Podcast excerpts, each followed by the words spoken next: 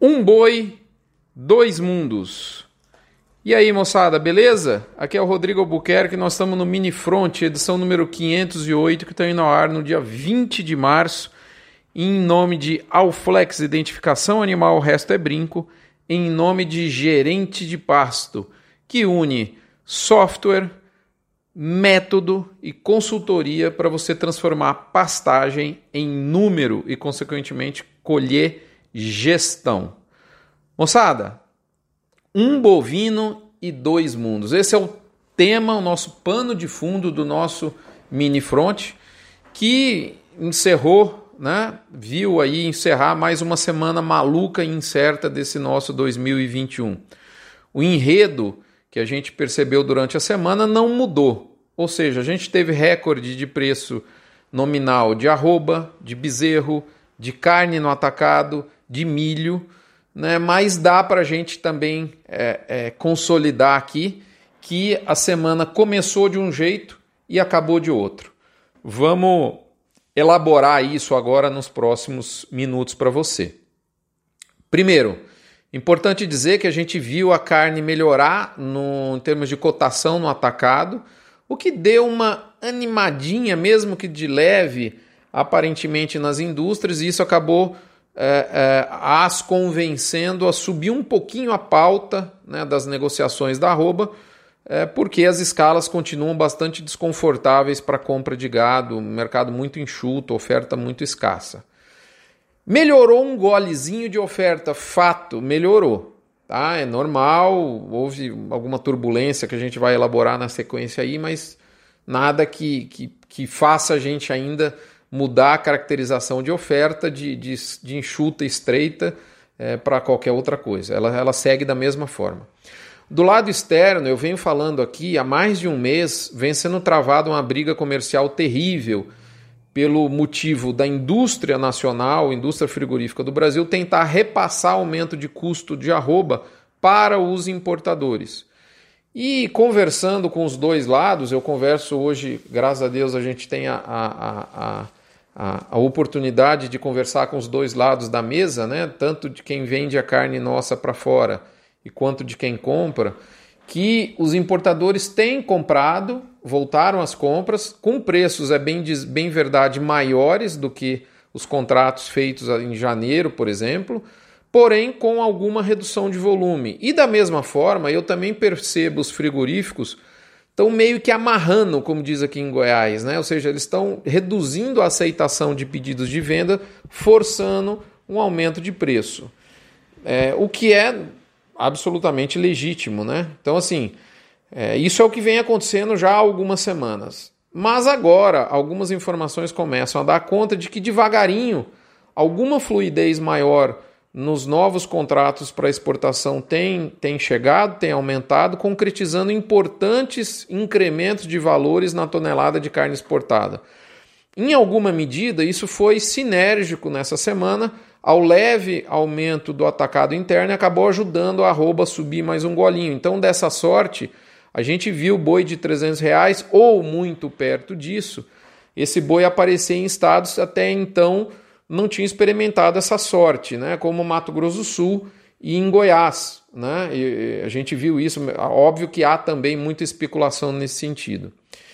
Porém, do meio da semana para frente, a gente viu um, um, duas coisas é, importantes que eu vou dizer na sequência, né, no oferecimento de MSD, VMAX, Nutron Cargill, UPL Pronutiva, Cicobi Cred Goiás, Boitel da Agropecuária Grande Lago está de portas abertas. Aí. Nós tivemos novamente o nosso, até abrir um parentezinho, o nosso, nosso trabalho em confinamento renovado, a parceria da Fazenda Terra Madre, onde nós, no Notícias do Fronte, executamos o que a gente conversa aqui toda semana, a gente, a gente, a gente fala e a gente faz, erra muito, mas procuramos acertar, lógico, e é uma grata satisfação estar novamente junto com a turma da da Grande Lago, nossos animais estão indo para lá e, e, vamos encarar esse confinamento. Quando está muito difícil de confinar, costuma ser recompensador, moçada. E por fim, a Asbran, a nossa associação que reúne 80% da indústria de suplementação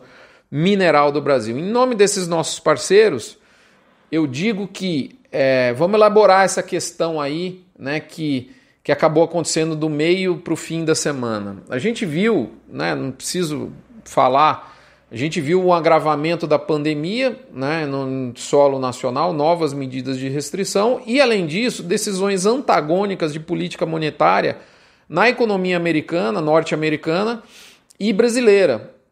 Isso fez a, a arroba terminar com, vamos falar assim, dois mundos diferentes, o físico e o futuro no encerramento da semana.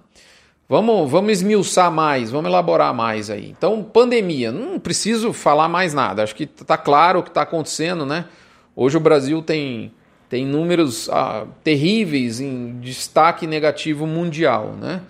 É, sobre a questão monetária, só para a gente ficar, deixar um pouco mais claro, o, o, Fed, que seria o Copom lá, né, o órgão que, que, que fala, manda soltar e manda prender na política de, de juros dos Estados Unidos, é, ele, ele sinalizou que não vai aumentar juros, então não está preocupado com inflação lá nesse momento. E aqui no Brasil teve uma decisão exatamente oposta, né, que surpreendeu até os melhores nomes de economia do Brasil né? mas o, o, o Copom decidiu aumentar é, os juros básicos da economia e fazer isso numa velocidade a, a maior do que a turma imaginava. Todo mundo já imaginava uma retomada de uma fase depois de quase seis anos de, de aumento de juros. A gente passou quase seis anos reduzindo o juro, que culminou com o menor juro da nossa história, foi 2% na taxa Selic. Eles, eles colocaram para 2,75% e deixaram uma avenida pavimentada para mais 0,75, é, é, mais 0,75 ponto percentual na próxima reunião. Isso fez o câmbio cair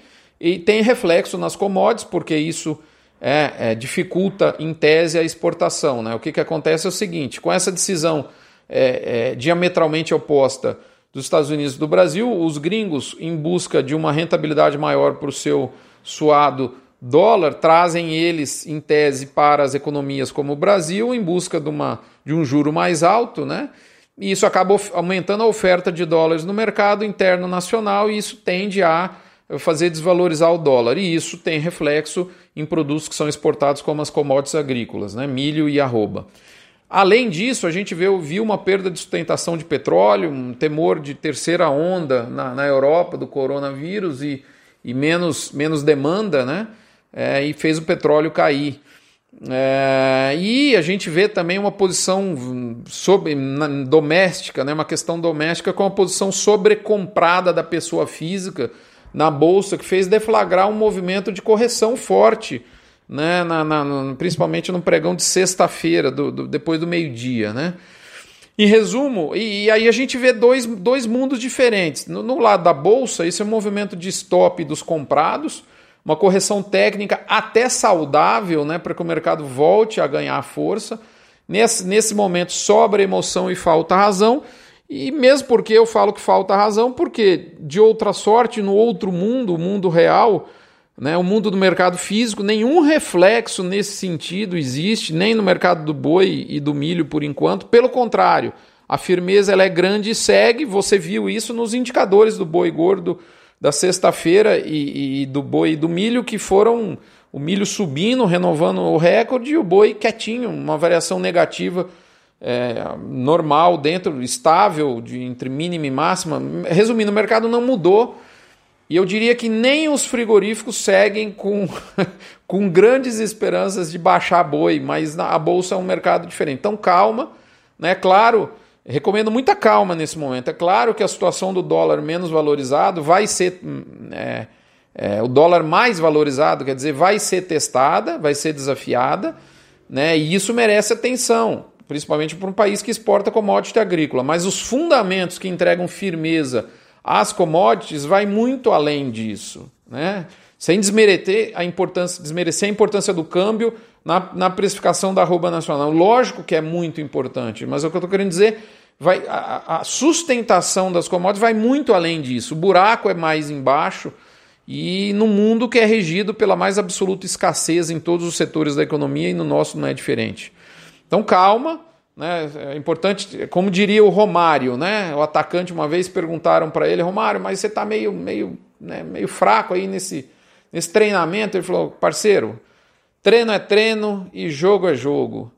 Tô treinando meio de leve, mas no jogo deixa comigo, eu ponho para dentro. É mais ou menos isso que, que a gente tem que falar. Físico é físico, futuro é futuro. Calma, estamos querendo entrar no final de safra, é normal aumentar um pouquinho o fluxo de oferta de animais para o frigorífico. Nada também de. Enfim, é, tem, tem muita informação enviesada. Tem, teve, teve impacto, inclusive, a questão do, do corona, né, em plantas frigoríficas, inclusive. E eu acho que é muito importante você ter calma nesse momento e escutar um podcast do Alexandre Mendonça de Barros que eu coloco lá no blog para você. E, e inclusive, para os assinantes do Front, eu, eu, eu, recomendei durante a semana e estou agora recomendando aqui na, na, na, na, nossa, no nosso, na nossa sessão que é aberta para o mercado como um todo. Um abraço, fiquem com Deus. Nos vemos na próxima semana. Saúde! Não se esqueçam da campanha do Agro contra o câncer do Hospital de Amor do ano um real por cabeça batida, você não afeta seu bolso, mas ajuda com certeza o coração e a chance de cura de milhares de pessoas que estão esperando nessa obra, a, a maior obra de caridade do Brasil, uma das maiores do mundo. Parabéns aí. Um abraço, fiquem com Deus, até a próxima semana, moçada.